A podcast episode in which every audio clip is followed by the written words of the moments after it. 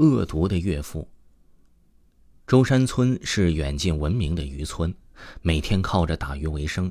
运气好的时候，打到一条大鱼，卖给有钱人，可以吃上一顿大餐。黄三叔是这个村里最有经验的渔夫了。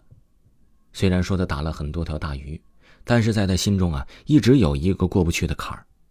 事情还得从黄三叔年轻的时候说起。有一天，黄三叔和平常一样出海打鱼，他往大海里撒下大网。就在黄三叔准备收网的时候，他觉得网中的东西似乎比平时重了一些。太好了，今天收获不错，黄三叔笑着说道。当黄三叔把网拉上来的时候呢，他愣住了，网中的东西并不是大鱼，而是一个高压锅。黄三叔好奇的打开了锅盖，突然他被吓得倒退了好几步。原来啊，这高压锅里的东西全部都是腐臭的尸水，从没有煮烂的头骨可以判断出来，这是人的头骨。就在这时，有一个声音传到了黄三叔的耳朵里：“帮帮我，帮帮我，小三。”黄三叔急忙的看向了四周，周围并没有人。黄三叔意识到自己已经撞鬼了，胆小的他连忙跪地求饶。奇怪的是，鬼魂只吱了一声，又安静了。黄三叔想到这些年又没有干什么亏心事儿，他慢慢的他冷静了下来，叫上附近的村民保护好现场，自己跑去报警了。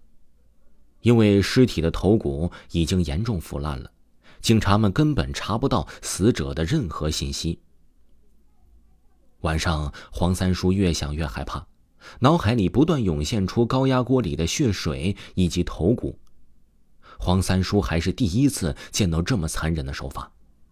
曾经，他还听村里的人说过，如果人死后把人的尸体剁成几块丢入大海，再把头煮烂，密封在一个容器里。那么，即使鬼魂怨念再深，也报复不了自己。难不成死者就是同村的人吗？黄三叔心想。不经意之间，黄三叔看了看窗外，他惊奇的发现一只眼睛漂浮在了空中，用乞求的眼神看着自己。黄三叔赶忙用被子盖住了头，他心里默默的祈祷着鬼魂快点离开。差不多过了一个半小时，黄三叔慢慢的探出头来，往窗外瞥了一眼。鬼魂还在原地，依旧在用乞求的眼神看着自己。四周的空气格外安静，可是黄三叔的心却也已经七上八下了。最终还是同情心战胜了对鬼的恐惧。黄三叔站了起来，推开了窗户，他试探着问。请问有什么我能帮你的吗？鬼魂的眼睛渗出了血水，黄三叔被吓得倒退了几步。鬼魂并没有走进屋子，而是用细小的声音说道：“我，我是你的邻居，张大哥。”随后，鬼魂化作一缕白烟消失了，空气又变得安静了。可是黄三叔却陷入了沉思。想到自己教自己打鱼的张大哥被残忍杀害，想到张大哥的鬼魂需要自己的帮助，黄三叔越想越害怕。他连夜跑到村里的风水大师王峰的家，咚咚咚，黄三叔焦急的敲开了王峰家的大门。峰哥，我需要你的帮助。黄三叔紧张的说：“哎呀，什么事非得要在晚上解决呀？”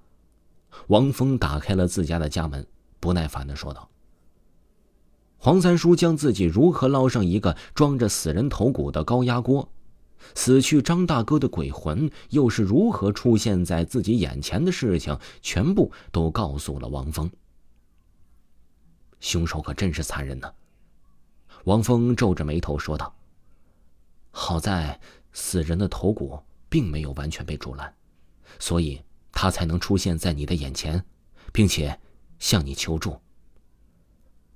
峰哥，你点子多，又是村里的活神仙，你能不能施法找到剩余的尸块啊？”黄三叔说道。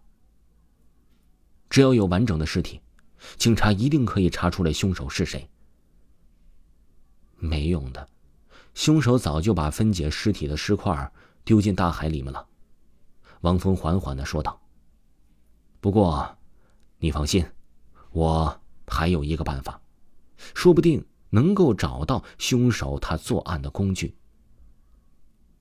后来，在王峰施法将张大哥的鬼魂引到了一朵花蕊上，根据了鬼魂的指引。黄三叔在大海的底部捞出了一把大刀，大刀上有明显的标记，一个人的名字。经过村民的指证之后，警察将张大哥的岳父逮捕了。原来张大哥的岳父在一次争吵中打死了自己的女婿，但是他害怕女婿的鬼魂会上门报复，于是他用自己的大刀把女婿的尸体给分成了几块，丢进了大海。又用高压锅煮女婿的头颅，并把高压锅丢到大海里。事情虽然结束了，但是这件事儿还是给年轻时的黄三叔留下了很深的心理阴影。从那之后，黄三叔每次打鱼都会觉得水底下有只眼睛在看着自己。